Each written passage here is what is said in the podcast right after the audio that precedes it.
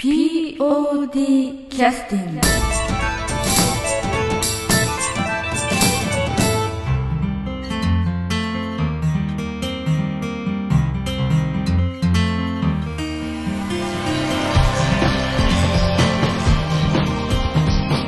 劇団 POD ポッドキャスティングです。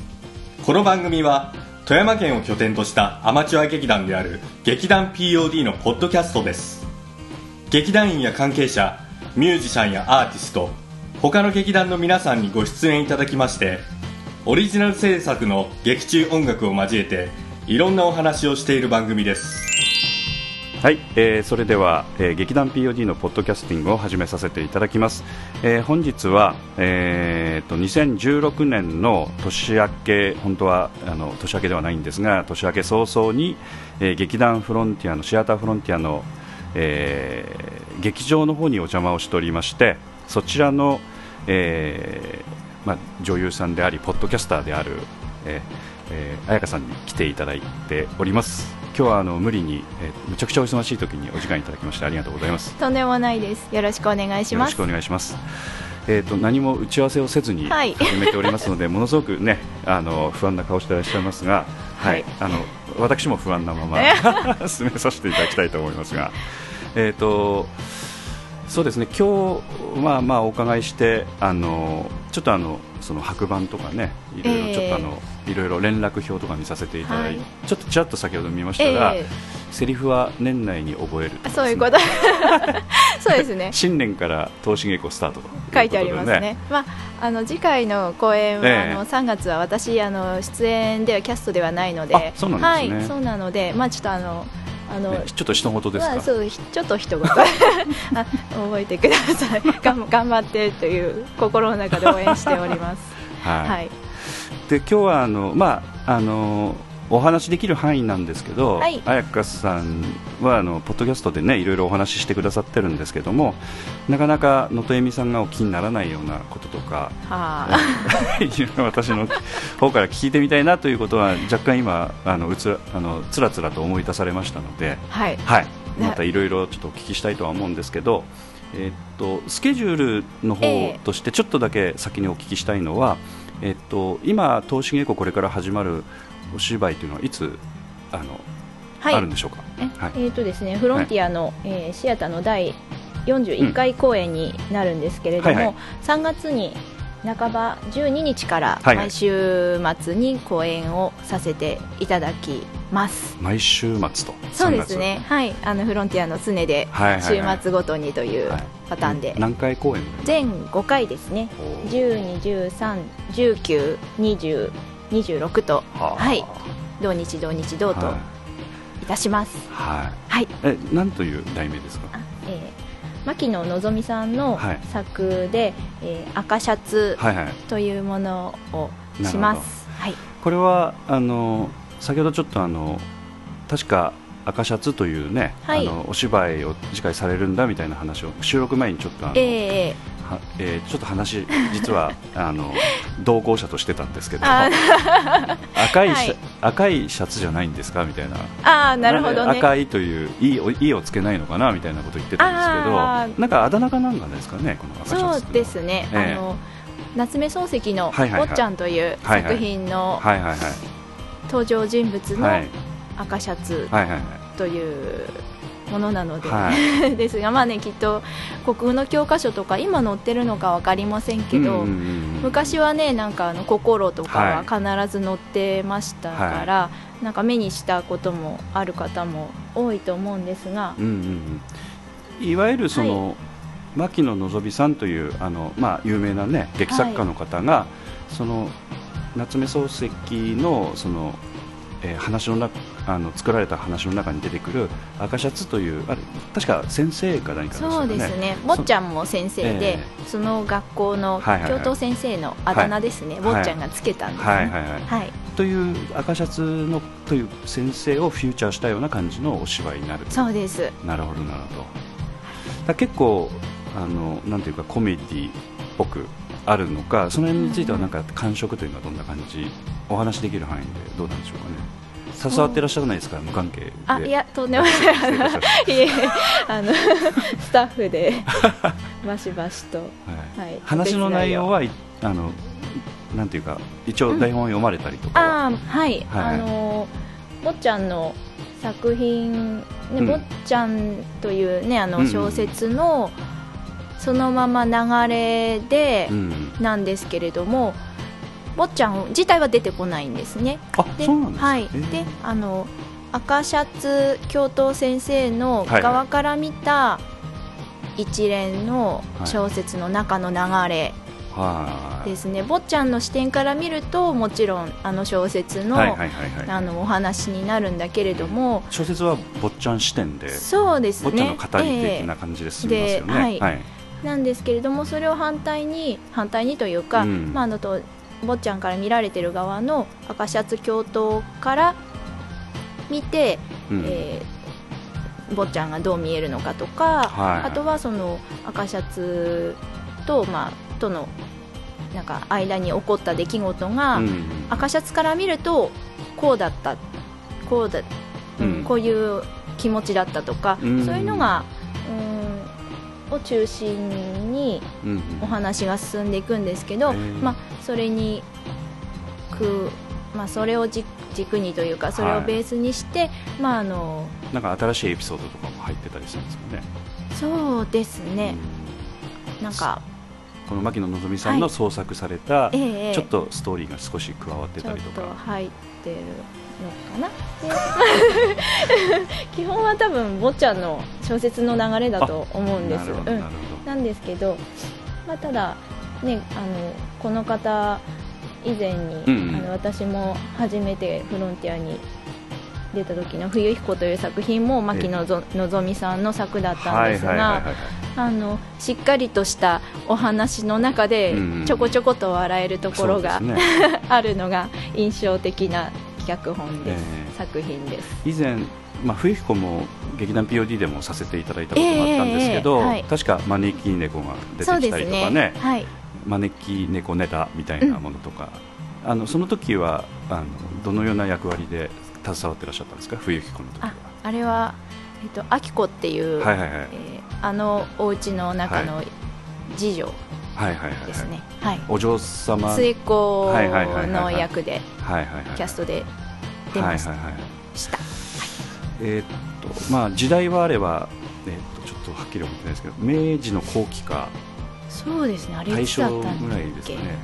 いつだったかな、それぐらいの少しちょっとあのだから、はい。い、いところのお嬢さん的な人がこう残ってるというかね、そうですね、えーお金持ちという人がなんとなくあの私たちが思い浮かぶ古いお金持ちみたいなええ。イメージのなんか家で、ええ。あの例えば、えー教育は音楽の楽器を弾かせてる的なななんかそんな感じのね、えーお芝居なのでそういったところのなんか人間模様みたいな感じの、え。はいはい、ですからああらすじ聞くとむむちゃくちゃ地味なね、そうですね、えー感じのなんかなんか気象転結あるのかぐらいの感じの話なんだけど見てるとすごく、あの面白い感じのねはい、不思議なテイストの曲、うん。あのなんか脚本書かれるような感じなのでおそらくはい、赤シャツもすごく面白い場面がいっぱいあってええええ。結構面白いんでしょうね。そうですね、ちょちょこちょことうん。はなんかクスッとできるようなうん。場面もあったり、なんだろう。この人がこういうことを言うから面白いみたいな、はいはいはいはい。ああと役者っていうことじゃなくて、えこのキャラクターがこういうことを実はおなんか思ってるとかポソッと言うから面白いっていうんのが妙かなって思いました、キャラクターが立つっていうか、なんかそんな感じになるんですかね。そうですね、うん。本当に。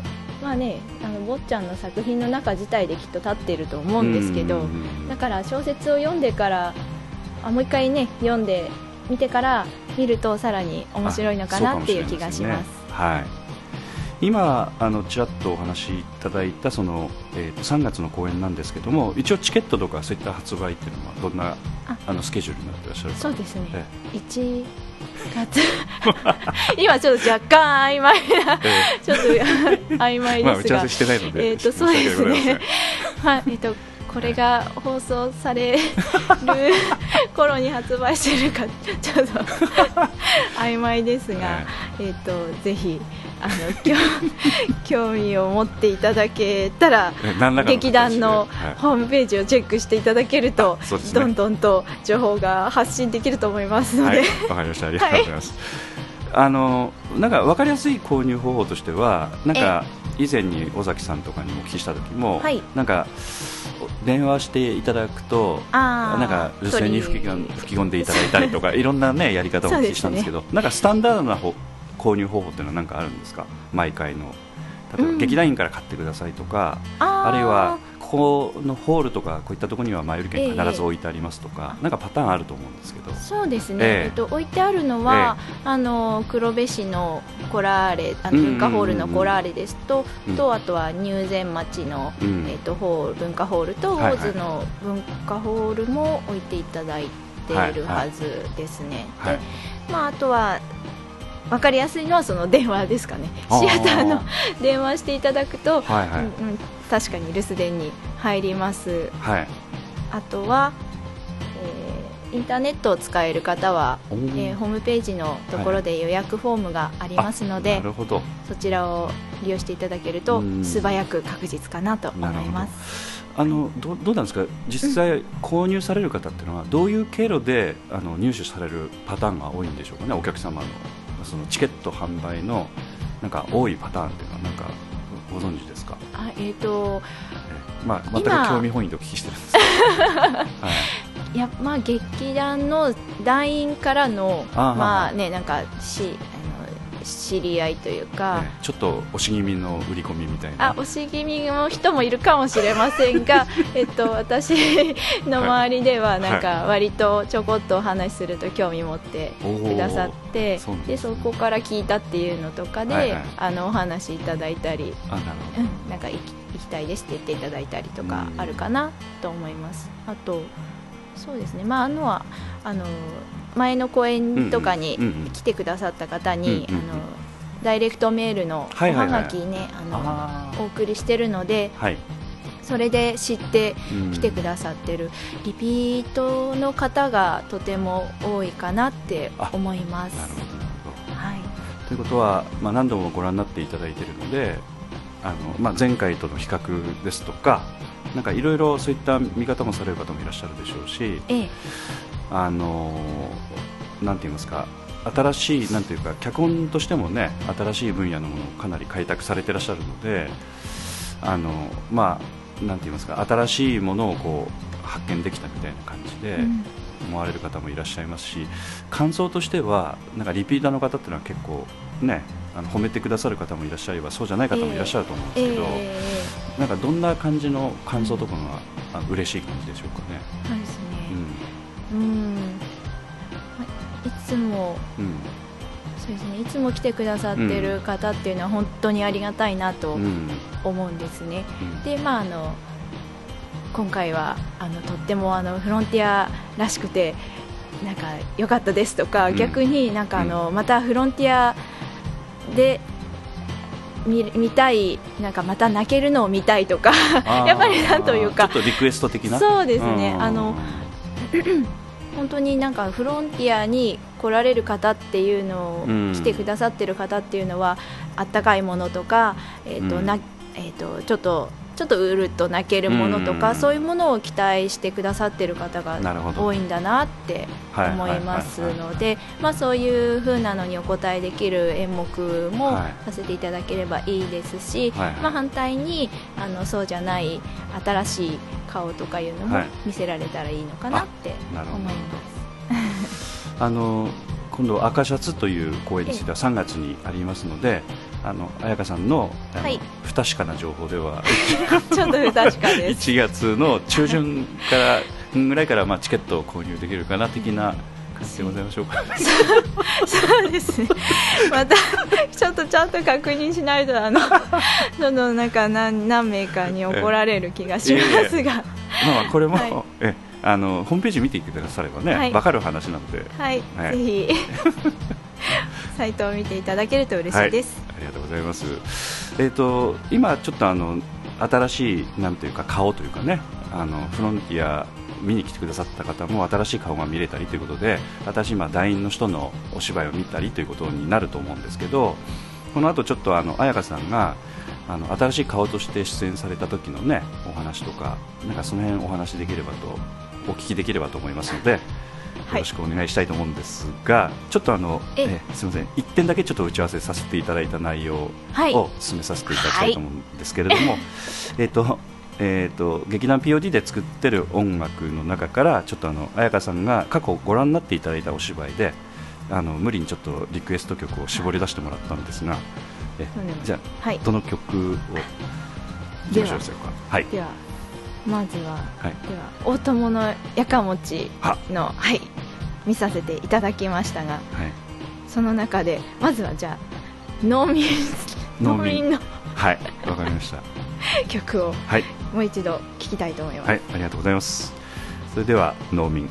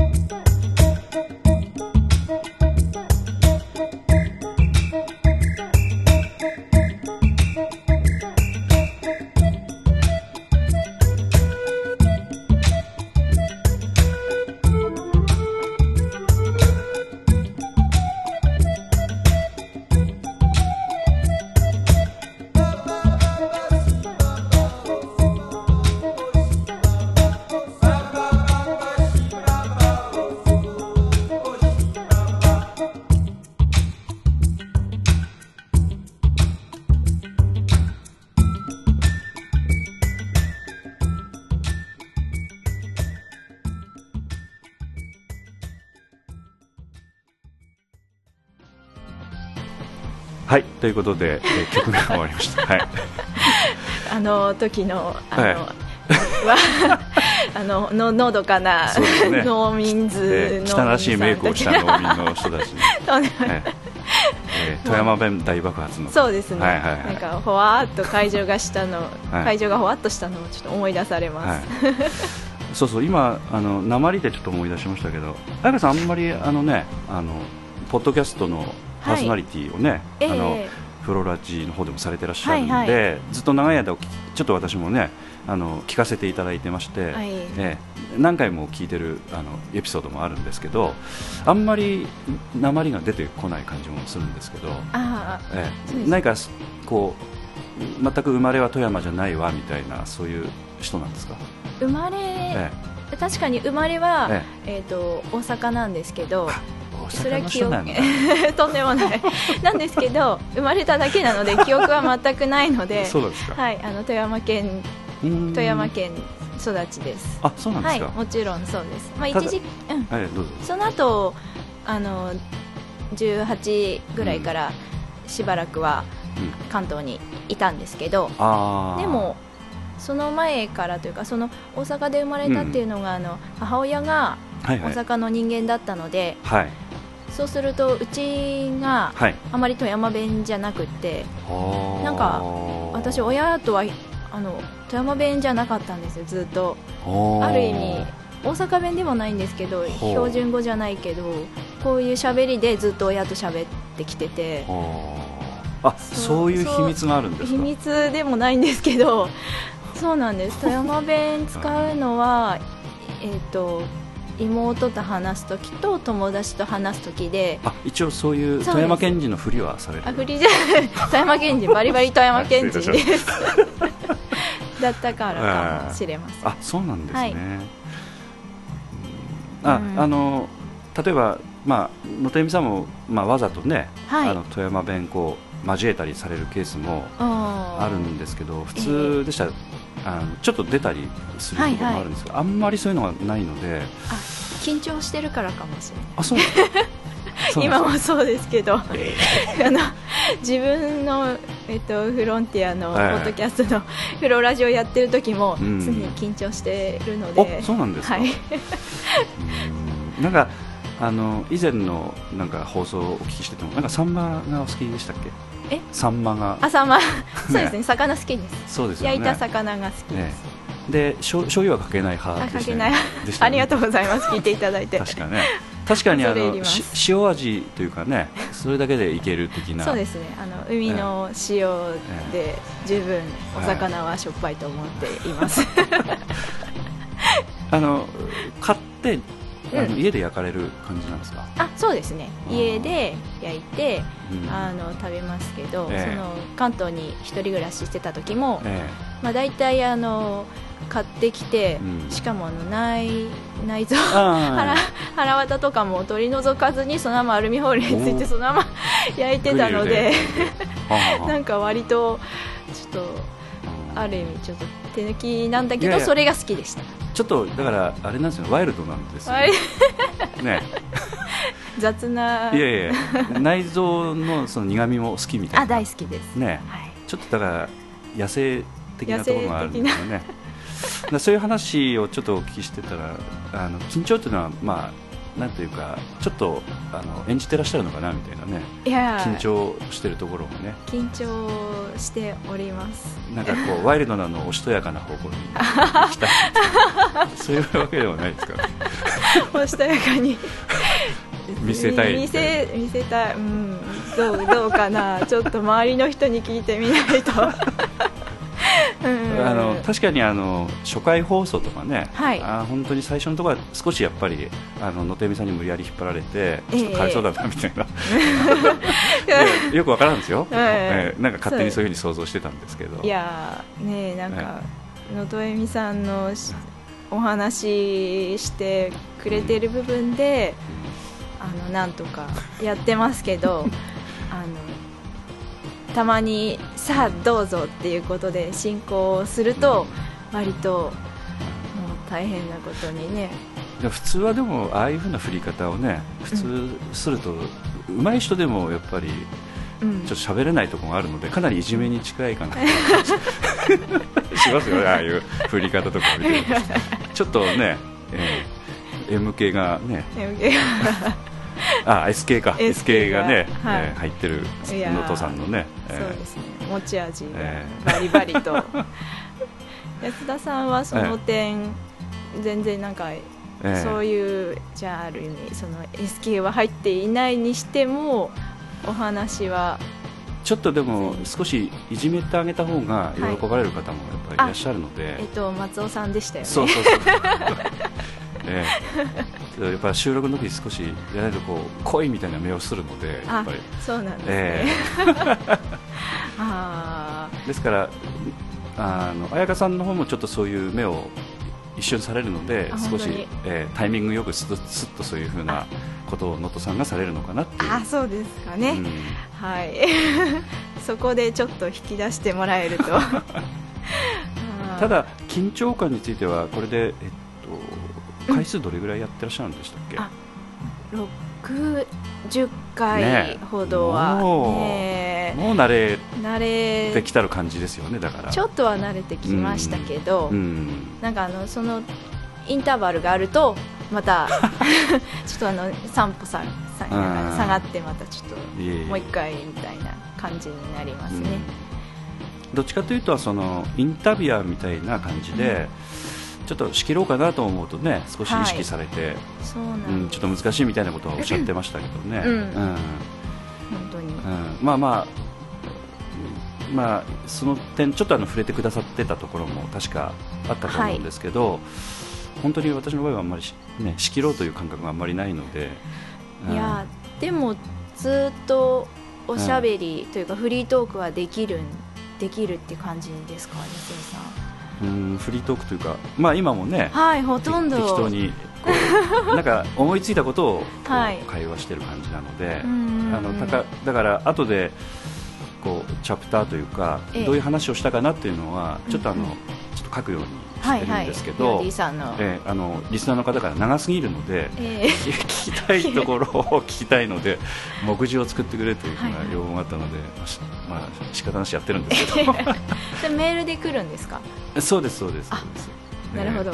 でまあいつも聞いてくださってるんだなということがよくわかるのでまあちょっとさせていただいた方がいいかなと思ってやってるんですけどまああの結果的にはねあのなんていうかそういう興味本位で聞くこと自体でつながっていくみたいなところがあるので、うん、あんまり最初からの台本作っちゃうと、うん、なんかこう違和感が出てきたりとか、うん、なんかうまく聞き出せなかったらちょっと焦ったりとかね、してしまう感じはよくわかるので。はい、まあ、なんかただの今回こうやってねお誘い、お声がけいただいて、自分が、いろいろ聞かれるというか、うん、側になるとあ、はいはい、なるほどと思ってやっぱりどういうお話をするかっていうのはどういう話になるのかってわからないしあの自分でもゲストさんもわからないし、はい、となるとその聞く側っていうのもやっぱりそのそりゃ確かに思ってる方向にはいかないよなっていうのはすごくちょっと今回今回というかねちょっとうちで想像してて思ったんです。あなるほどと思って。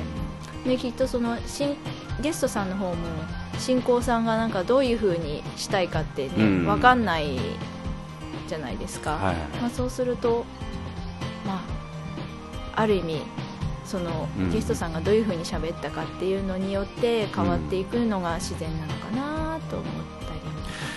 そうなんですただあの、ちょっと反省したのは能登さんの、ね、収録の時とか、はい、やっぱり能登さんの姿勢とか、はい、あの拝見させていただくときちっとやっぱり台本作ってくださって、えー、やっぱりあのゲストとして参加してくださる方はちょっとやっぱ安心感がありますよね、うん、どういうことも聞かれるのか,、ね、聞かれるのかなって、うん、こちらそうですね。いつも、ポッドキャスト撮るときに事前に台本作って、うん、であのお渡しして、うん、ゲストさんにお渡ししてやってるのですが、はい、まあ、確かに。そういうやっぱり気配りのためにあの、まあ、多少ちょっとそれからずれたとしてもねあのあった方がいいのかなっていう感じがするんですけど、まあ、ちょっと面倒くさがり屋のなおそらく不安を抱えてね いらっしゃってたのは本当よく分かってるんですけどなんかきっと、はい、まあ、ゲストさんにもよるのかなと思ったりもしました、はいはい、きっとそれこそあの以前にあの、はいはいはい、あったその池田さん、はいはいはいはい、フロンティアの池田さんとかだと、ええ、もうなんか台本多分お渡ししてもあんまり関係ないだろうなと思って、はいはい、逆にね、うん。そうですよね、ですからフロンティアさんの方では、うん、あのえー、っとまあそうですね。ちょっとあのなんて言いますかフロンザ・フロンティアさんみたいなね感じの方ですと、はい、森井さんとあと鮫沢さんの方にはまだ、はい、あの収録する機会がなかったので、えー、えー、池田さんも途中で逃げてくださったので、あそう。え、ね、そうなんですか、えー、あのお話ししてて、えー、で途中であのセリフ覚えの件質問した瞬間にあ、うん、これは俺は言え、うん、ダメですと言ってお逃げになった。えその後戻ってこなかったんですか、えー、そうなん と。でえー、あのおえー、の尾崎さんと北崎さんと佐藤さんが、はいはい、あのフォローしてくださった いつもこうなんですみたいな。次回のあのこちらの赤シャツ池田さん、出演なんですが、はい、すごいですよ、セリフを頑張って覚えて。ややっぱりあの先ほどのちょっと話少しちょっと戻らせていただくと、はい。そういう人たちの中に、えっと要するに彩香さんがねあの入団される形になるので、はい。大阪生まれの シティガールが。と全然シティじゃない。で すそんなこと言ったらなんかあの周りの人がなんかちょっと爆笑してなんか苦笑するか爆笑するか。まあそういうええ。あのフロンティアにいらっしゃるきっかけというのは、はい。まあ、人それぞれなんでしょうけど、えなんかお話聞いてるとね、うん。お父さんみたいにあの演劇やりたいパワーっていうのがガーンとね、あるわけでもない雰囲気もあるので、うん。その辺どどうしてなんかこういう濃い劇団にね入団されるのかなっていうのはちょっとお聞きしてみたいなとは思ってましたけど。あうん。あの黒部市で、うまあの育ってたので、うん。フロンティアっていうのがあるのは小さい時から知ってたんですね。で、えっと、4年私これで丸4年入団して丸4年になる、冬飛行の時にそうなんです、うん。はい。ということは平成の24年のですから、そう。はい、今本当にちょうど、ええはい、12月入団だったのおで、ー。えー丸はいはい。ちょうど1年、あじゃあ4年なんですが、こちらに来た時は、まあ、一つは、はい。まあ、もちろん、ね、演劇にもあの興味があってあそうなんですか？来た演劇自体ももちろんね嫌いじゃないんですけど、あとはやっぱりあの運動したかったのとは？あと あと人人、はあ。知り合いを作りたかったんです。はので来ました。ちょっと待ってください。あの ちょっと意味はよくわからなかったんですけど、えっと劇団フロンティアさんでは、はい。あの何かこうトレーニングジム。なんか走ったりしてらっしゃるんですか？ワッショイとかあわしとか言って、え走ってる人もいるんですけどはいはいはいはい。あのーという、まあ、私あまり普段あまりにも運動しないのでちょっとここに来れば、はい。とちょっと声を出してみたりとかあー。体を動かしたりするだろうなって思って、はあはあはあかなり運動のなんていうか負荷としてはうん、大した負荷 ない感情をしないでもない。ちょっと あの軽い負荷でもちょっとかけた方がいいかなと思いまして。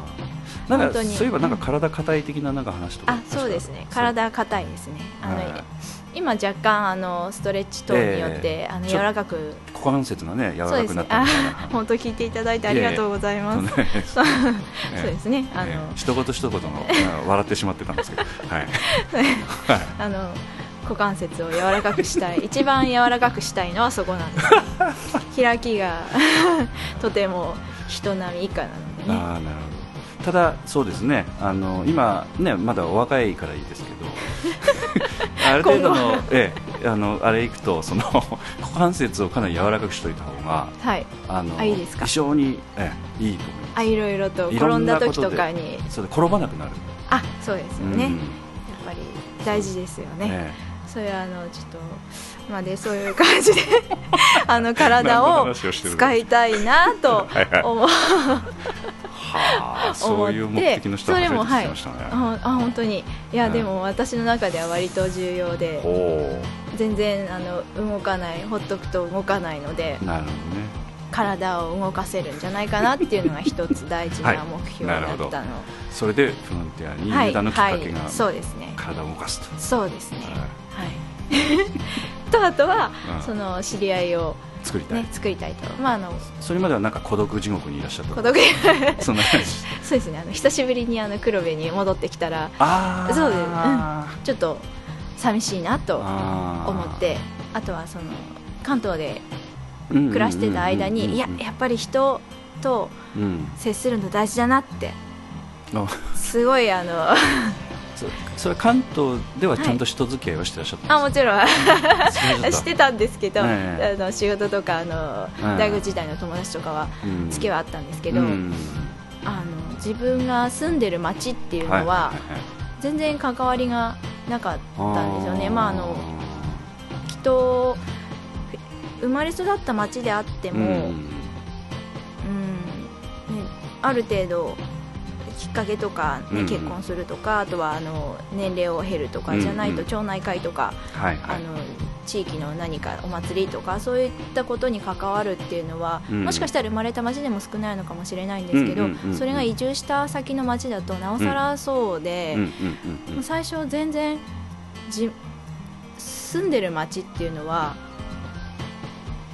全く地元の人とはい関わる機会もないし関わろうとも全く思ってなかったんですね。当たり前ですけど、なんか全然あの意識はそこには向かずで、うん。仕事先の方の地域はすごく関わりを持ってて、はいはいはい。ね、なんかあのいろいろと連携していくことも多かったので、知り合い多かったんですが。隣のマンションのし室内そうそうそう。に誰がいらっしゃるかわかんない的なこそうとなんですよね。そうそうそういうことですね、うんうんうんうん。なのですが、まあ、あの住ん住み始めてちょうど10年ぐらいいたんですけど、はい。大学時代からずっと同じあのアパートに住んでたもので仕事始めても。それは珍しい。ですね。またそうねかもしれませんね。うん。通えちゃって、でうんうんなんだけれどもその8年目ぐらいの時うに、ん。はい。あれって知り合い全然いないなってことに自分その住んでる町には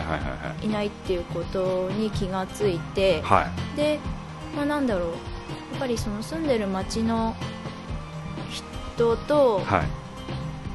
おはなんかお話しするっていうことがうんうんおは話というかなんか自分がここに存在するっていうのがはなんだろうなちょっと気迫というかほあ、ま、町の中でですよ、はうん、町の中で。う。なんかちょっと難しいこと考え始めましたか？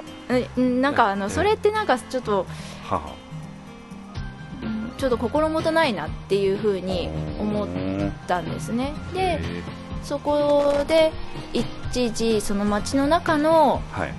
街でやってるあのミュージカルみたいなのがあってそこに初めて1回参加したんです。その地元にあのプロの劇団さんがはい。あって、でそこの方々がメインでやってて、まあ本当に小学生のちっちゃい子からうん、まあ、大人の方までが年に1回あの市のお祭りで発表するっていうものがあったんですけど、そこに行ったのもやっぱり、まあ、もちろんちょっと演劇とかももちろろん嫌いじゃないんだけれども、はいはい。その人町の人と。関わりたいなって思ってへ行ったんです。なんかでそこで地元の、ま、すそば近くというか同じ町に住んでるしスーパーとかですれ違ってるかもしれないんだけど、うん。話したことも全然知らなかった人とはい。話す、関わることによってあ私この町で暮らしてるんだなっていうのをすごく実感したんですね。でそしたらすごくなんだろう安定感というか自分の存在感というかがちょっとなんか沈んできたというかあん落ち着いたというか、そういうのをすごく感じましてでなんかあなるほどって自分が住んでる町で人と、うんまあ、関わっていくっていうかなんか知り合いがいるっていうのは、あすごく嬉しいというか、うん。気持ち心地いいことなんだなっていうのを感じまして、うん。で黒部に戻ってきた時も、あうん。やっぱりそういうのが欲しいなってうん。思ったんです、うん。でまあ、仕事の時間は、まあ、お付き合いしある人もいますよね、あーええプライベートな、うん。あの時間っていうのははい。だからその頃はだからあんまり知り合いいなくて何何してらっしゃったんですかね？私ね、ねあの一人で何でも過ごせる人で 一人で散歩したりとか 図書館もよく入り浸ってたのとあの、まあ、買い物とかもうん。私決断が遅いので、はいはい。人がいるとすごく気を使って申し訳なくなっちゃうので何回も同じ店に戻ってあの商品ここの洋服どうしようかなとかやっちゃうからはいはいはい人で買い物も行くし、ね本当なんかあとは家で家事したりとか、そういう風に過ごしてましたまあよく似た人も知ってますけれども。どこに？後ろにいます後ろに。あら。あなるほど。そうかそうか。そういうことなんですね。はい。だから自分のペースでやっぱり、あのなんていうかやっていきたいところの気持ちもあったんだけどそれだけではちょっと足り足りないというかなんかこううん。バランスがやっぱおかしいななっていう感じがずっとあったっていう感じだったんですね。そうですね。なんかふっと気づいて気づいたらあうん。あなんかないちょっと欠けてるなって思いました。ただそういうところを出向くと、うん。なんか自分のペースがちょっと乱れたりとか、うんあるんですけど、うん。そっちよりもなんか充実感なり、うん。なんか血の地に足がついた感の方がやっぱりプラスに感じられたっていう感じだったんあですかね。そそうですね、それはいいことに気づかれましたね。あ、褒められた。ありがとうございます。結構大事ですよね。はい、ねえなんかえうん。まあその向こうでうん。その市民ミュージカルに参加したのもうん。時もやっぱり運動したかったんですけど。そういう感覚もそうですね。向こうの方が結構ミュージカルだったんでね。ちょっと激しかったんですけどあー。そう全然あの踊りにちょっと必死でついていった感じでしたけど その時とはい。あのここのフロンティアとあの要望は全く変わってないです私の その希望してた 理由。ちょっとお芝居がお好きだった理由っていうのは昔からそうなんですか？そうなんか高校の時やってたとか、かすりながら生きてきた感じですね。ん？あの、うん。小学校の時に、はいはい。ちょっとだけ、はいはい。ちょっとだけでこの黒部市の子供のうん。劇団に入っていたことはうん。あるんですけど、へー。それはすごくね楽しかった思い出があります、はいまあ、その後は、まあ、あの演劇部とかは入ってなかったので、ええ。かすりながらあのちょっとずつはいはいはい。あの生きてきて でちゃんとやり始めたのはいはい。がこのフロンティアあですか、ね、そうですか、はい。へえあじゃああのこちらねあのフロンティアに入団されるちょっと流れのところのはいあのところをお聞きする前にちょっとあの曲をちょっと挟ませていただきたいんですけども、はい。次のリクエストをお願いします。はい。では、うん。もう一曲はい。大友のはい。やかもちのはい。方から、えー、広縄と家持ちお願いします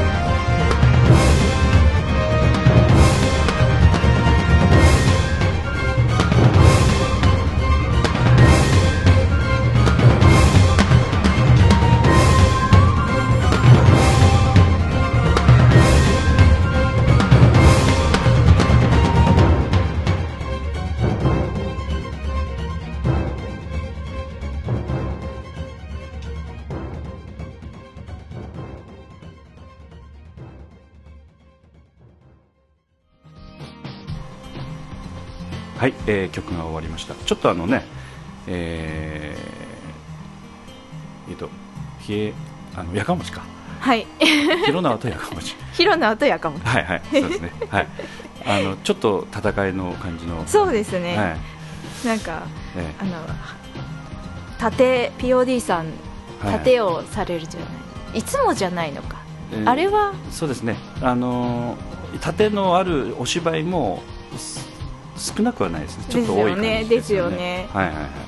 いやなんかあの見に行った時におおってすごいなって思いました、まああのまあ、ホールの、ね、広さもあるし、あとあのなんていうか少しちょっと若い男の人も、うん、体を動かしたい的な、ね、感じもあるのでやっぱりあの5連まあ、ちょっと古いかもしれませんけど仮面ライダーごっことか、ゴレンジャーごっこの延長みたいなところがなるほどなるほど。あると思うんですよね。えー、やっててきっと、はい、ちょっとこれは楽しい俺かっこいいみたいな。そうそうそうそうそうちょっとやっぱそういうのに憧れる的なね。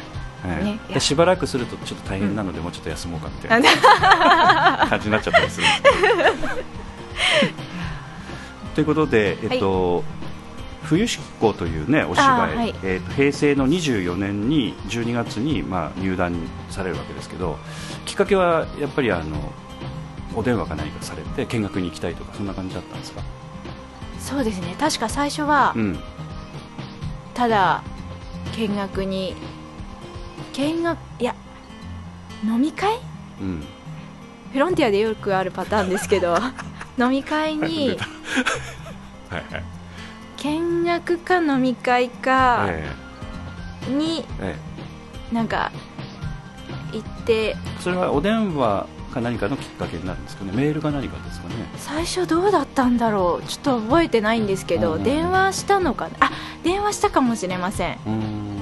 電話して、はいはい、多分大崎さんが出て、はいはいはい、で見学かなんかじゃあなんかあの忘年会とかそういう、なんかの飲み会にお誘いいただいて、でその後にちょこちょこっと来てる間になんかそのうちになんか逆に今度電話がかかってきて、はい、今度の作品にあの出るのはどうですかって捨ててもらえませんかっていう感じでがきっかけでしたね。確か多分その年その時にあの末っ子の役ができそうな役者が多分いなかったんだと思います、はい、フロンティアの中に。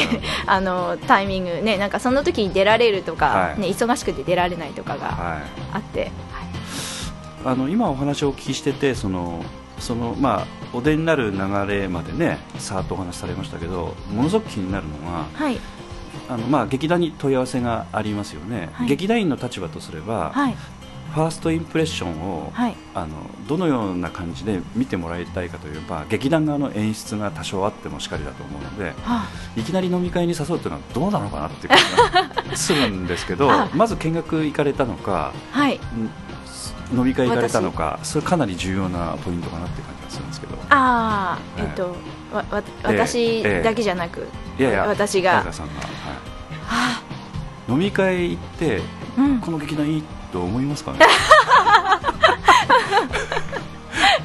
あでも、なんだろうな、なんか最初からもうなんかなな割と多分、ななんかあのなんですかね。ななんて言えばいいのかな。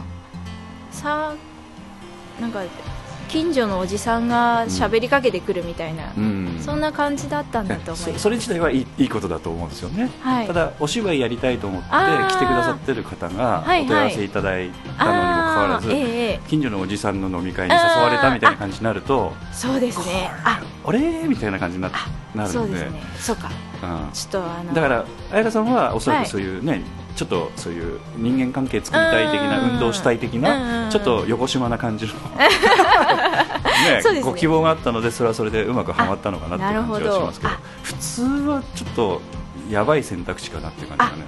そうか、うん、フロンティアの王道、飲み会にどうぞはそうか。ちょっと危険もはらんでわからないですよかもしれません。あ、うん本当だ今ちょっと気づきました、ええ。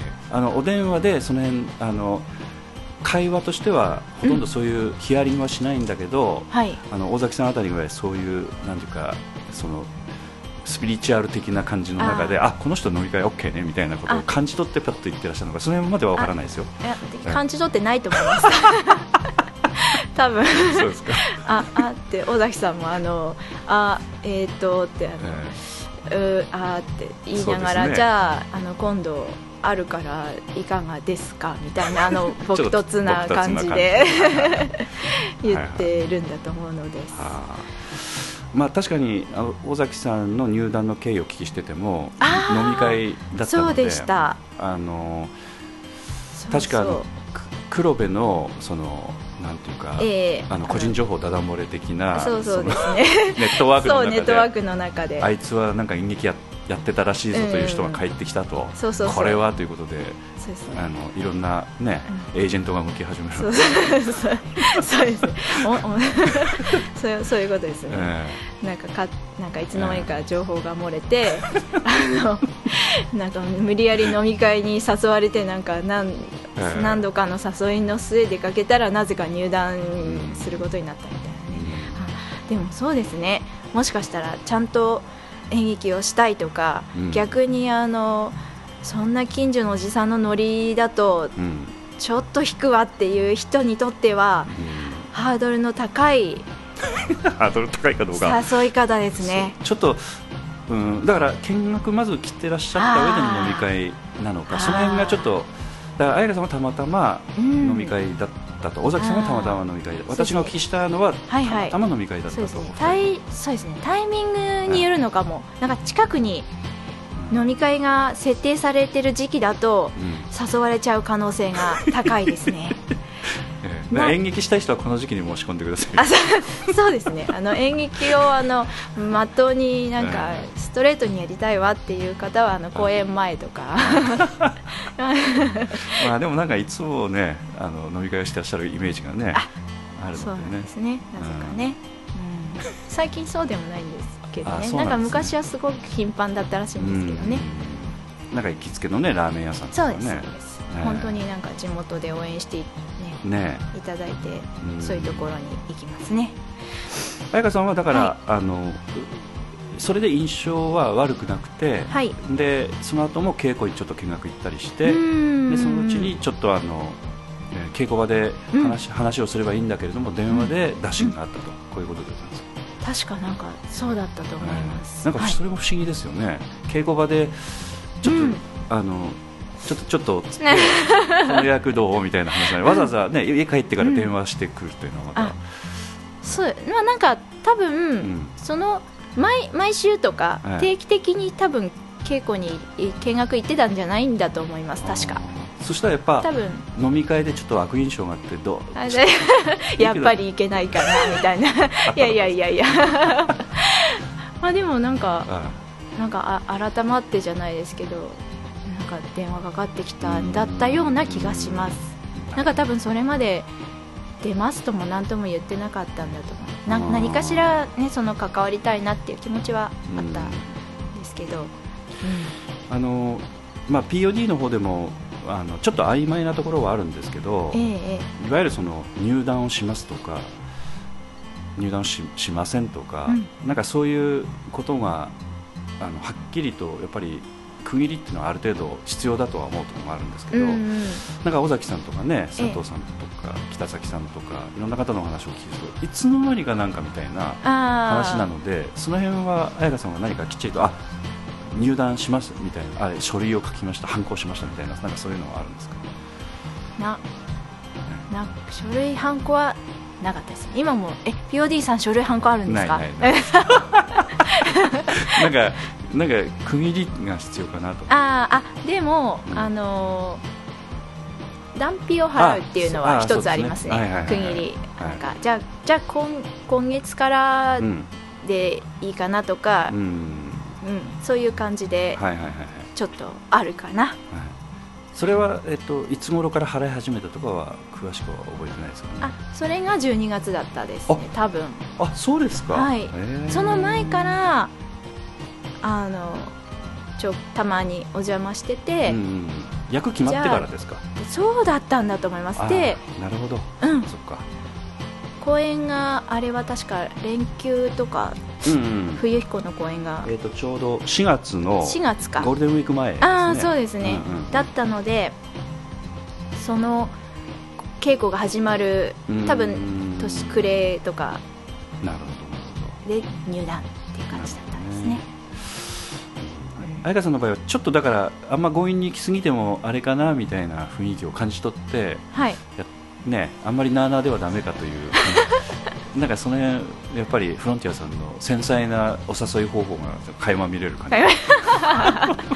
感じかもしれないですね。なんか尾崎さんとかね、あのええ。佐藤さんとかのお話聞いてると、ちょっとやっぱり、あの強引な。んか強引というか、なんかこう津波が押し寄せぐいぐて、いな津波が。さらわれるみたいなくらいの感じなので、はい。ちょっとそういう感じとはまた違うあのはい。入団の仕方がお聞きできました。ね能登由美さんの場合はちょっと特別すぎるので、そう乗り,、え乗り込んできた感じ道場破りみたいな。そうかもしれない。彼女はあの常にどこにいても破れるみたいな感じですね。ええあちょうど新しい感じが聞けてすごく良かった。です。新しいパターン。ええ。でこの後ちょっとあの入団後のちょっとあのフロンティアさんでの活動の中身をちょっとお聞きしたいと思いますので、はいあちょっとリクエストの、はい。曲をお願いしたいと思います。では、えーとええ。今度はですね、はい。えー見果てぬ夢はい。見せていただいたんですけれども、ええ。その中から、はいはい。えー見果てぬ夢の歌が入ったバージョンをはいはい聞きたいと思いはい、あます。りがとうございます。はい。じゃあ曲紹介お願いします。はい、えー見果てぬ夢どうぞ初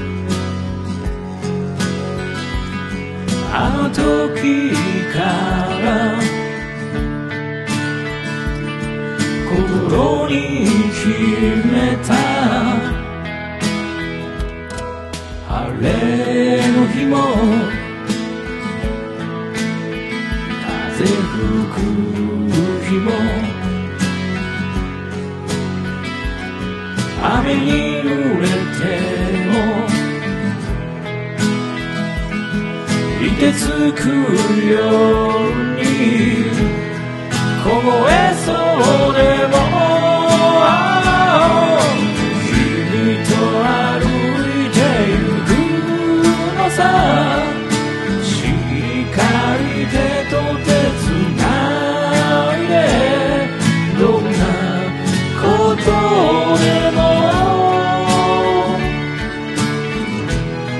乗り越ええられるよいつかきっと共に見よう見果て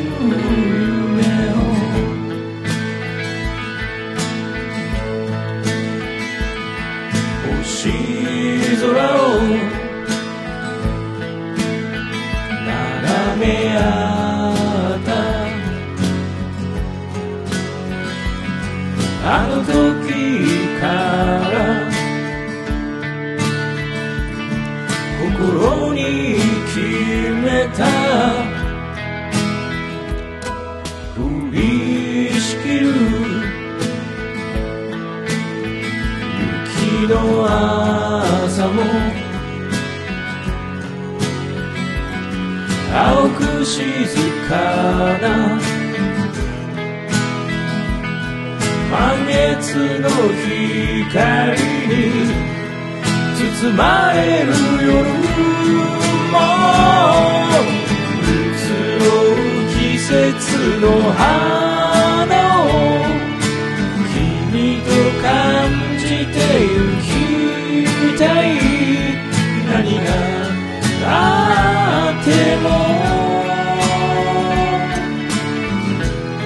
愛を信じていてあの虹の向こう共に目指して見果てぬ夢を君と歩いてゆくのさ。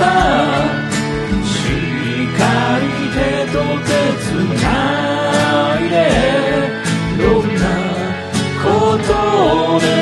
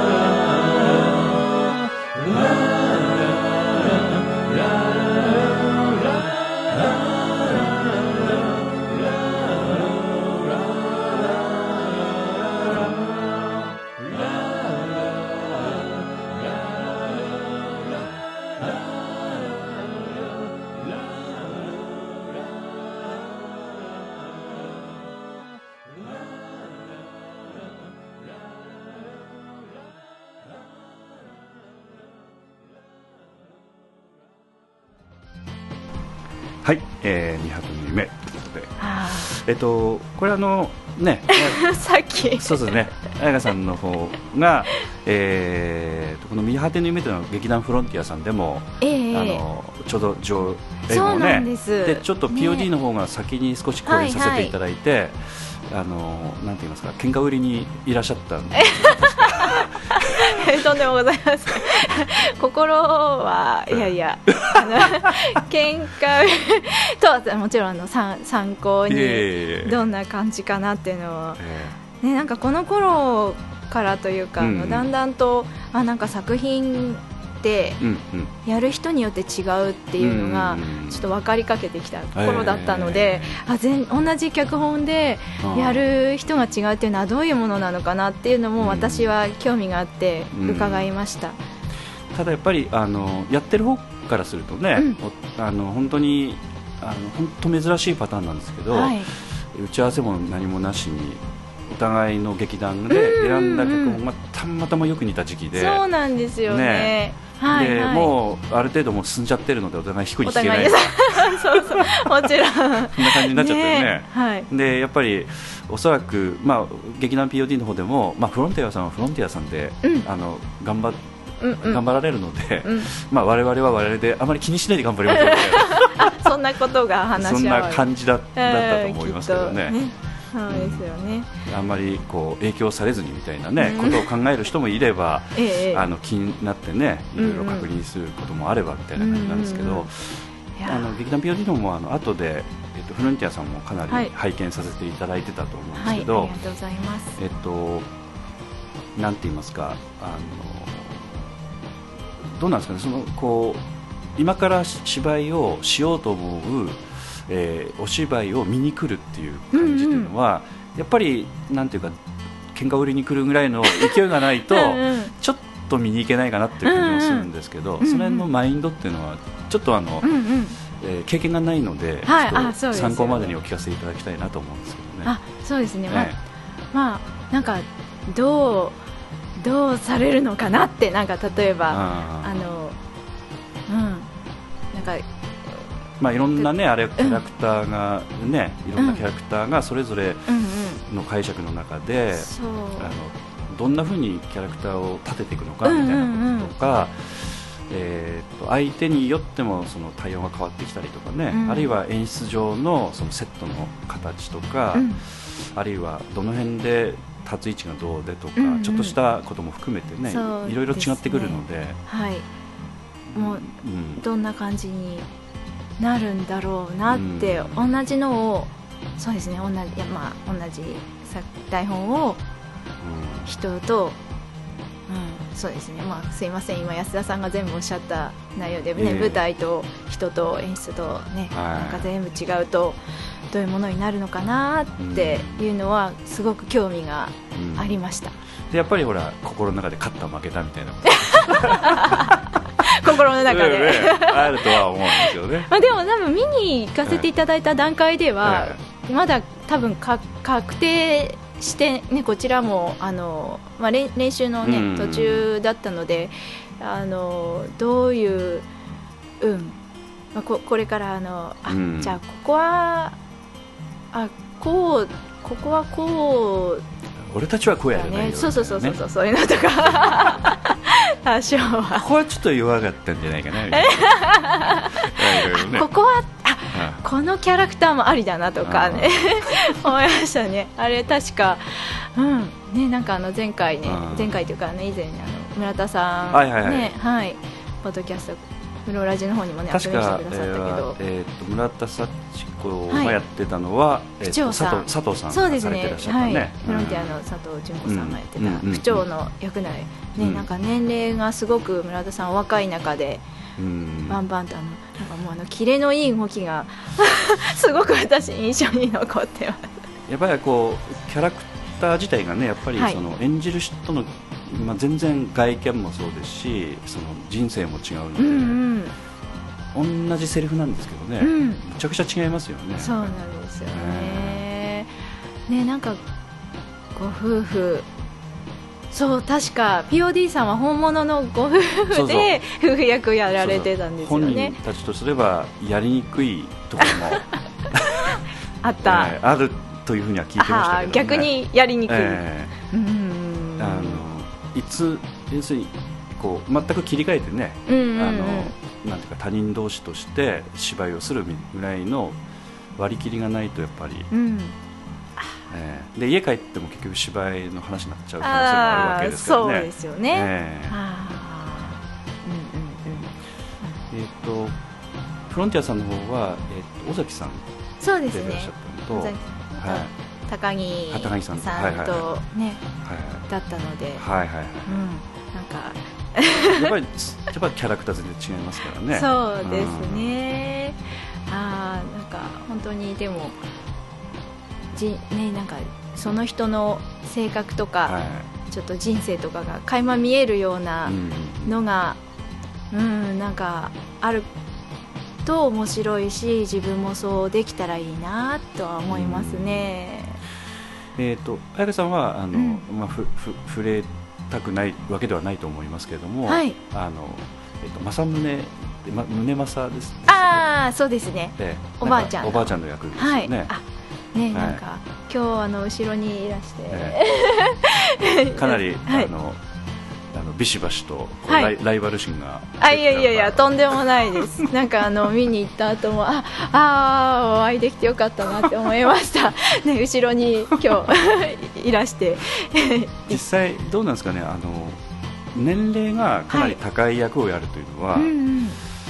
まああいわゆる本当に演じるっていう感じになるわけですよね、はい。ええ。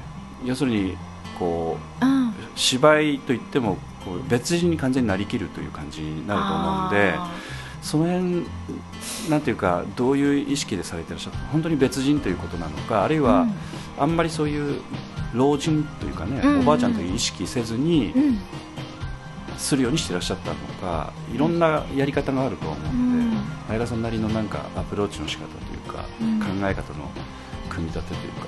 そうですね、まあどの役やる時もなんですけど、うんうん。自分のあんまり別人になる感じは、うん。今はしてなく今はというかしてなくてまだなんというか自分がも自分の中に持ってるものをうん。膨らましたりとか、うん。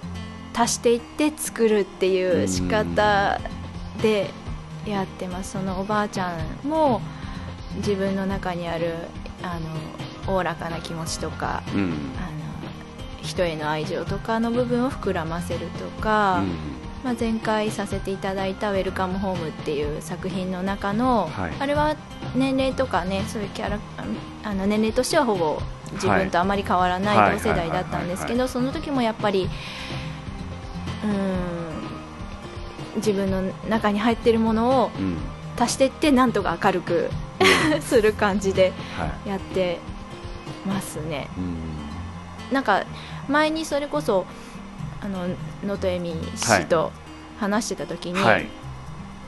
まあなんかそれそういうのと、うん。あとはなんかあの全然もうあの自分とは別人だと思ってうん。やるっていう、やっていくのが必要になってくるとかなんそうなってくる時があるとか、うん。なんかちょっとそういう難しいことを ちょっと 言われ、あ聞いてあそれもあなるほどなって思ったんですがちょっとまだちょっとそこまでの境地には至らずなんかねですねちょっとまだ足していく方法しかえいえいえ。はい。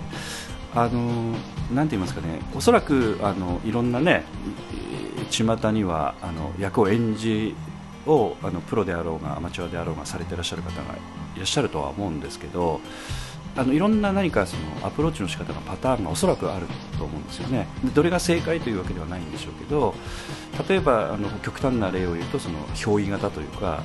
全く別人のものがどこかから降りてきて、はあすり替わるみたいな感じのものが得意な人もいればああの自分の中でこの想像力を含まれ膨らませてそこ自分をある程度ベースにしながらその例えば年齢が高いところにくっついていくみたいな、そのうんさっき言われたその積み重ねていくというか、なんかそういうことの方がそのなんて言いますか演じやすいというか、うん。しっくりくる方とか。うん。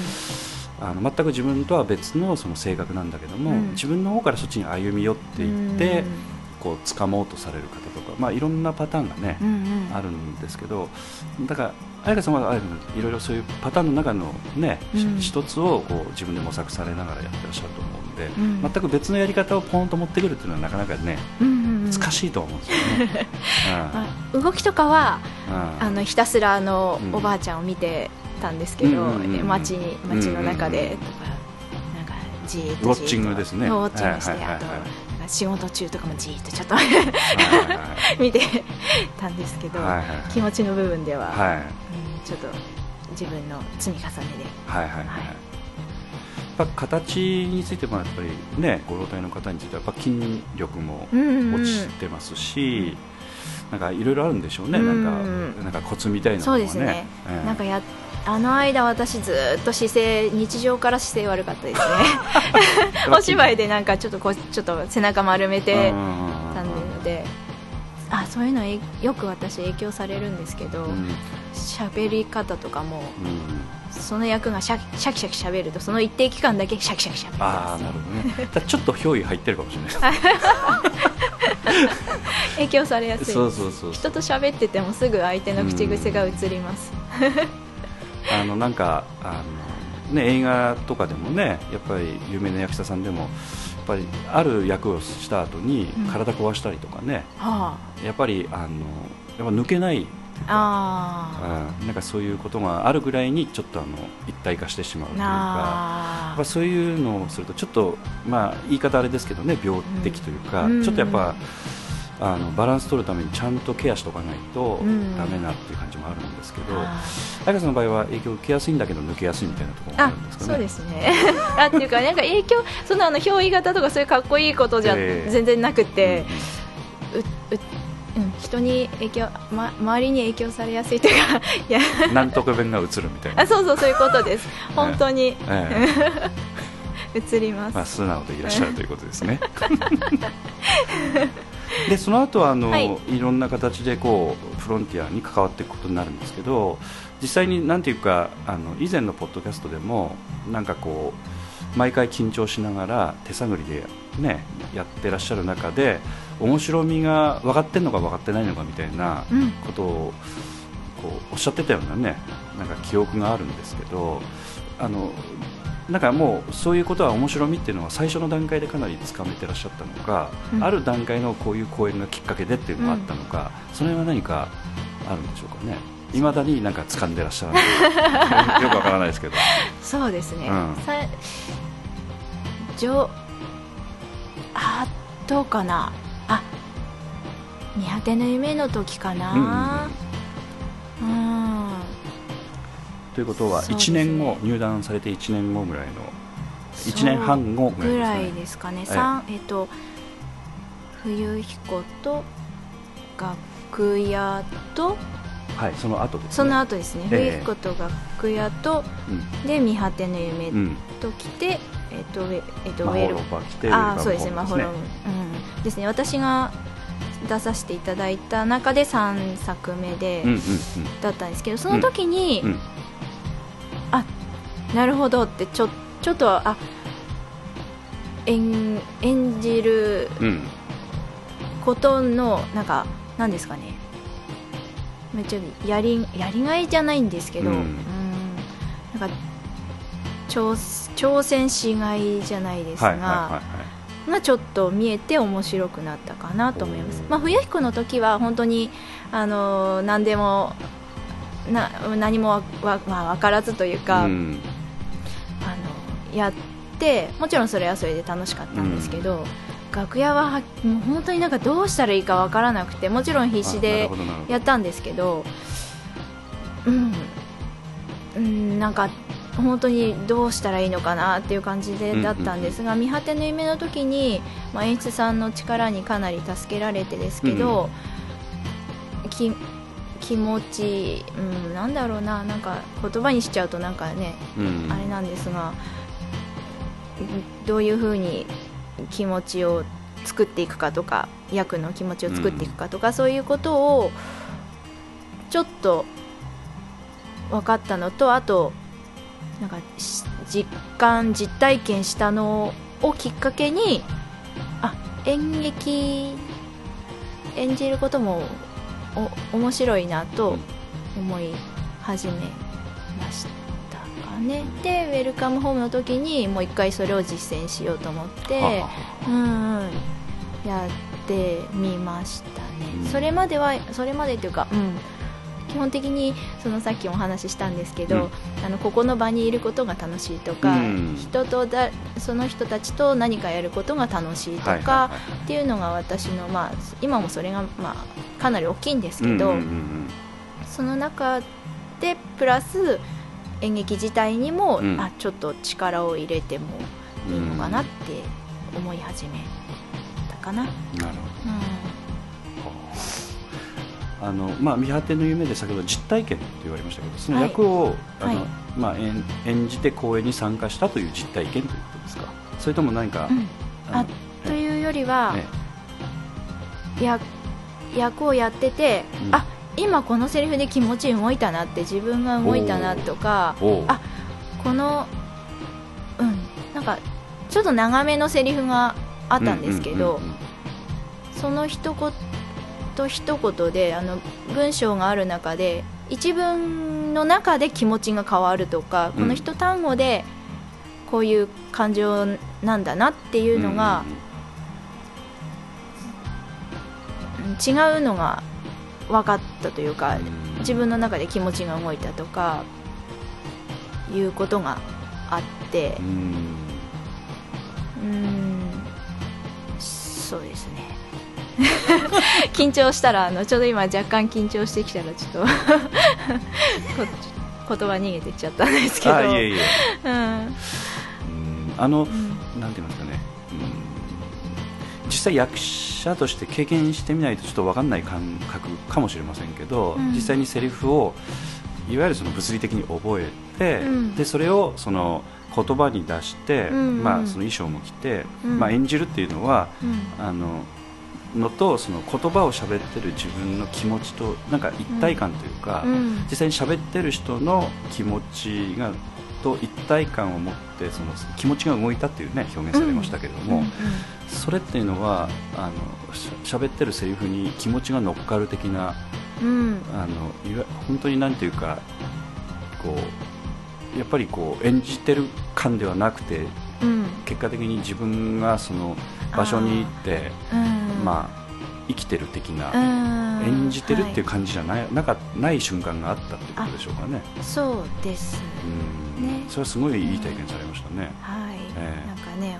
おかげさまでえちょっと、あ あのずっと役者やっててもねそういう感覚よくわからんっていう方もねやっぱいらっしゃったりするので、うん。あのなんか独特ななんていうか言葉にはなかなかできない感覚なんでしょううね。ん。うまあ、で反対に今度はそういうふうに一文一文が違うっていうことをうん作り出すっていうのがうん。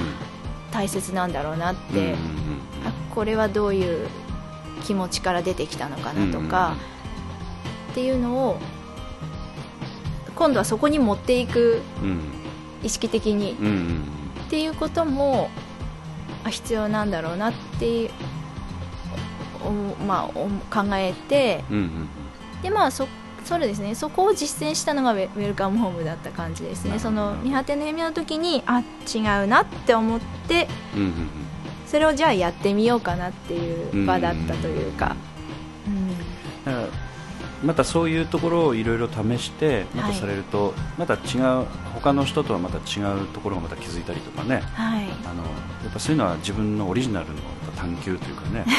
そういう感じになるのでね、でなんか何でも一生懸命やると面白いうん。うんですよね、なんか人によってはなんかここの公演では分かった気になったんだけどやっぱり分かってなかったとか、うんまあなんかそういうふうに言うケースもあるんであれですけどと役者同士でなんかそういうことがねまた飲み会とかで共有できたりとかするのか、なかなかそういう感じというのは言葉で表現できないので難しいのかなんかそういったことっていうのはなんか他の劇団員の方と語り合ったりされたことってあったんですか、飲み会の時うん。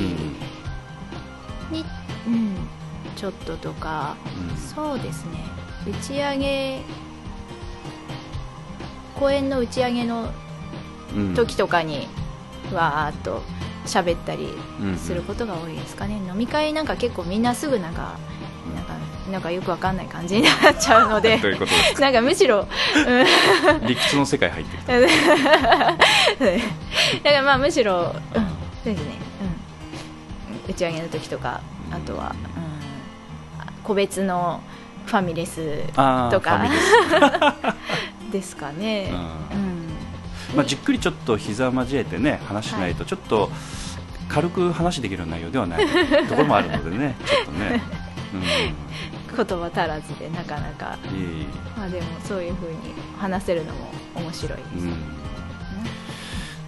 まあ、あと POD と比べてなんですけど POD の方はあのどちらかというとあんまりお芝居の話を飲み会であんまりしなかったりししたりとか打ち上げの時ももうなんていうか他の話が多かったりする感じもあるのですけど、フロンティアさんの場合っていうのはなんかはいお芝居の話がね、結はい構皆さん熱く語られるみたいな、えーまあ噂というか実際参加したことないのでわからないので はい。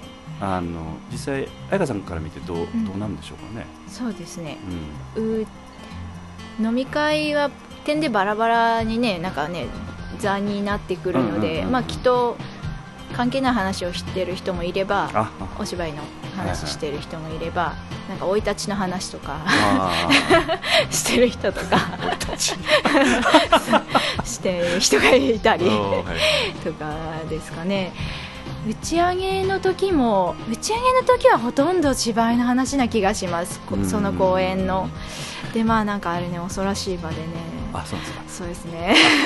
確かにでも あのこのこの場所でされるんですよね。そうですね。あのあ要するに公演終わっの中で。てシアターの中はいで、あの準備されてね。そうなんです。だからわーっと舞台を。だからやっぱちょっとなんか続きっぽい感じはあるかもしれないですね。うん。そうですね。まあちょっと打ち上げの場はちょっと私ちょっと裁判っぽい感じにもある裁判っぽい感じもあり あったり。あったりもなかったりあったり。ですねで私の場合は大体あのその公演のことでもうなんか胸いっぱいになってなんか、ここがダメでしたとか。なんかちょっとだそんな。己のダメそう出しそう。そうそういう感じになってたりして ちょっと辛い辛かったりしますね。でもそそこで吐き出しとかないとうん。またなんか持って帰っちゃうのうもん。しんどいので、まあ一生懸命される方はねいろんなパターンあるんでしょうけど彩香さんの場合はどちらかというと少しあのやりきれなかったところがちょっと自分なりに大きく、うん。ちょっとなんていうか感想として残っちゃうタイプなんですかね。人によってはあの、うんうん。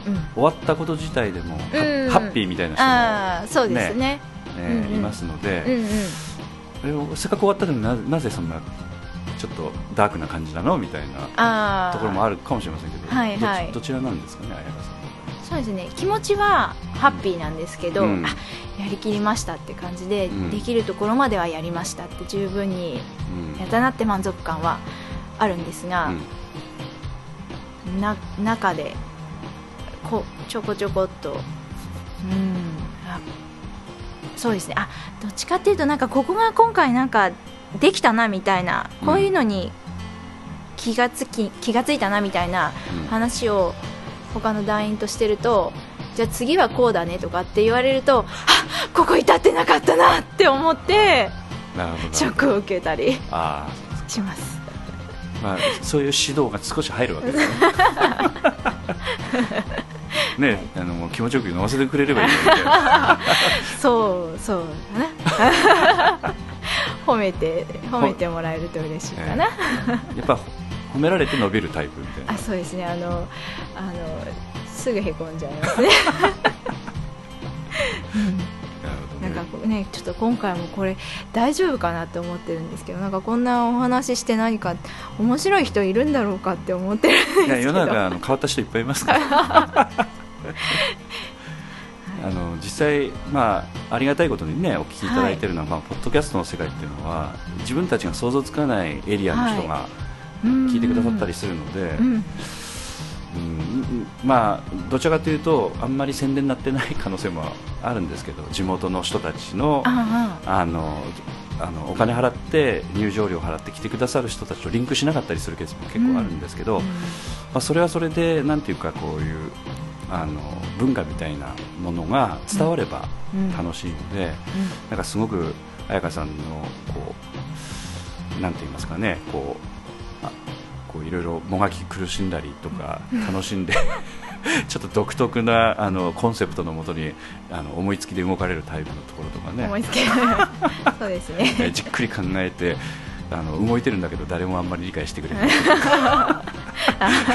いろいろと。そういう少しちょっとあの楽しいところも理解してくださるとあの面白く感じてくださる方もいっぱいいらっしゃると思いますので、ねあんまりそういうのは気にされずにすごく私はお話をお聞きしてて楽しかったので。あありがとうございます、あの今後あのポッドキャストのはい。あの展開とかについてはい。あのシーズンということでねあうん。の区切ってうん。あの始めたりされてらっしゃるんですけどうんなんか年がら年中できないんですか？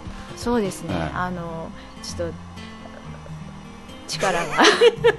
やっぱ力が。面倒くさいですかねそうですそうですそう。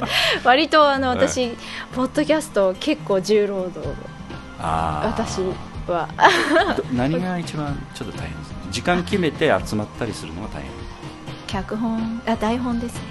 え？私台本作るのにすごい時間かかるので。あー。ああの能登由美さんの方でプロットとかなんていうか、はいはい。基本線みたいなのを作られてそれから少しなんか話し合いしながら原稿を作ってらっしゃったりするんですか、いやあのーそうですね。あの全そのシーズンの大体の流れっていうのは、まああのうんエミさんの方で、うんまあというか一緒に話し,、まあ、話して、うん。エミさんの方で大体持ってるプラン持ってることが多くて、うまあ、私もちょっと経験が足りないので、そこにそこがあのありがたいんですけど、うんうん。まあ、シーズン全体の流れはエミさんが持ってて、うんで各回のうん。脚本、台本は、うん。各回の台本は、まあ、どどっちかが作るんですけどさ、うん。最最近というか、えっと前しうん、その公演に関わってはい。関わりがあの負担の少ない方がはい。台本作るみたいな感じになっててあーそうですね。うん。大体そんな感じでその「まほろば」のシーズンの時はうんうんうん。私が作ってたんですがなんかあとはうん。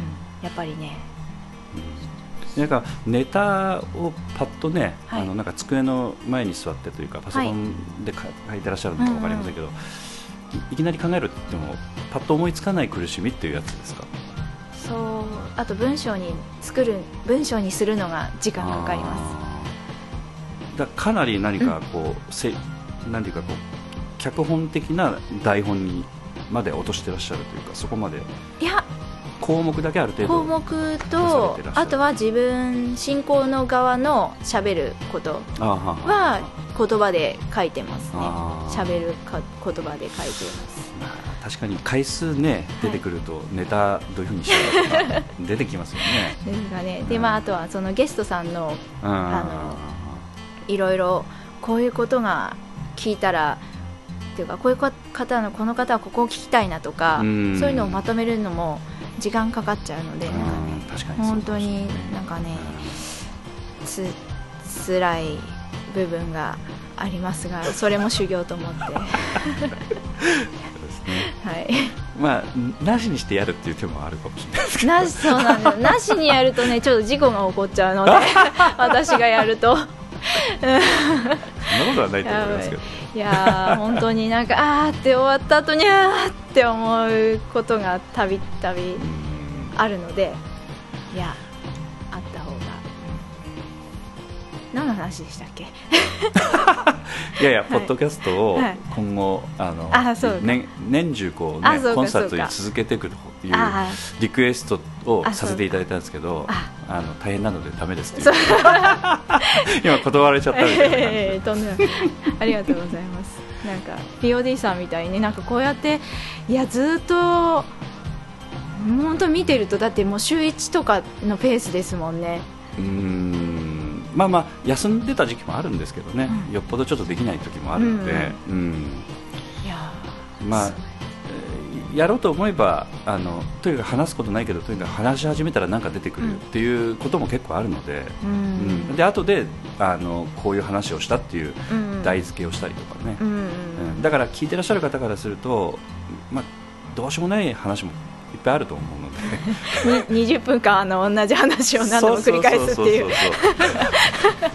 あとはもう聞いてもしょうがないような話とかねいっぱいあると思うので。あそういうのはやっぱりあのリスナー視点でなんかこう商業的というかね、はい。あのそういったものとして成り立たせるぐらいのあのグレードに持っていこうと思うとやっぱり台本とかは当然必要になってくるでしょうし、うんあのそういったスキルも当然必要なのでそういうふうにやるとちょっとやっぱりね難しいというかやれなくなってくるのでねやっぱりそういうのを、まあ、聞いてくださる方いらっしゃるだろうということで、うん。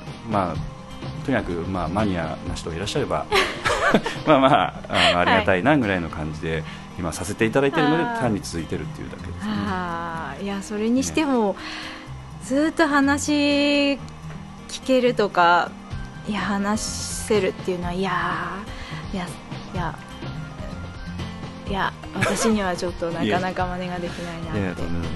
ただあのお話をお聞きしてるとね彩香さんについてもなんか実はもっと本当はね聞きたいことはいっぱいちょっと思いついてるんですけどまあ時間がないので、はい。なかなかちょっと最後までね聞き出せないところもあるんですけどあの本当にえっと今回のポッドキャストについてはなんかねもうちょっとなんかうまく続けていただく方法で。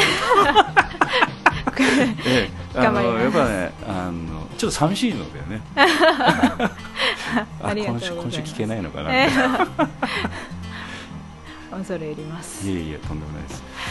あとあのまあ本当に最後になりますけど今度あのえっと赤シャツというね、はい。公演があのありますけれども、えー、携わりについてはちょっとあのスタッフ業務の方ね、はい。今回されるということでおそらく、えー、とシシーズン組んでいくつになるのか分かりません。ポッドキャストもお一応なんか予定には入れてらっしゃる感じなんでしょうか、ね、予定には入れてしいます。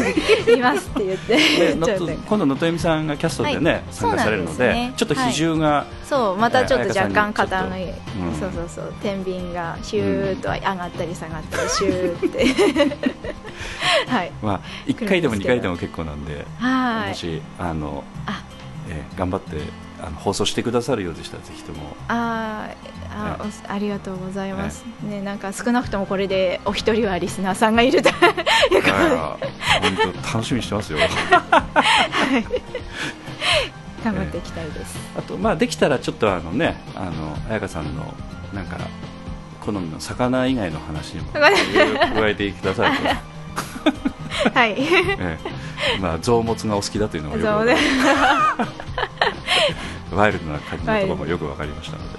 はい。はい、はい。ということで今日は本当にお忙しい中ねあのさんに参加いただきましていろんなお話を聞いてきました。これに懲りずにちょっと実はまたはい。機会がありましたらまたね、はい。あのお声かけさせていただいて OK が出ればまた参加いただきたいと思いますので、よはい。ろしくお願いいまたたします。よろしくお願いします。本日はどうもありがとうございました、はい。どうもありがとうございました劇団 POD ポッドキャスティングでは皆様からのメールをお待ちしております。劇団 POD の芝居をご覧になった方はもちろん全くご覧になっていない方からでもメールをお待ちしています。メールをお送りいただいた方には劇団でオリジナルで作曲しております音楽 CD または音楽ファイルをプレゼントさせていただきます。メールアドレスはマスターアットマーク pod-world.com master アット pod-world.com へ直接メールをお送りいただくか劇団 POD のオフィシャルウェブサイトの送信フォームからお送りいただけます。Google などで劇団 POD と検索してください。劇団 POD のオフィシャルページのトップ画面のインターネットラジオのリンクを開いてください。そのポッドキャストのページに番組へのメールはこちらからとリンクが貼ってあります。そちらからお送りください。もちろん Apple の iTunes ストアのこの番組のページのレビュー欄からも感想をお待ちしております。またオフィシャルページのトップページに Twitter と Facebook のリンクも貼ってありますので Twitter フォロー Facebook いいねもお待ちしております。それでは次回まで。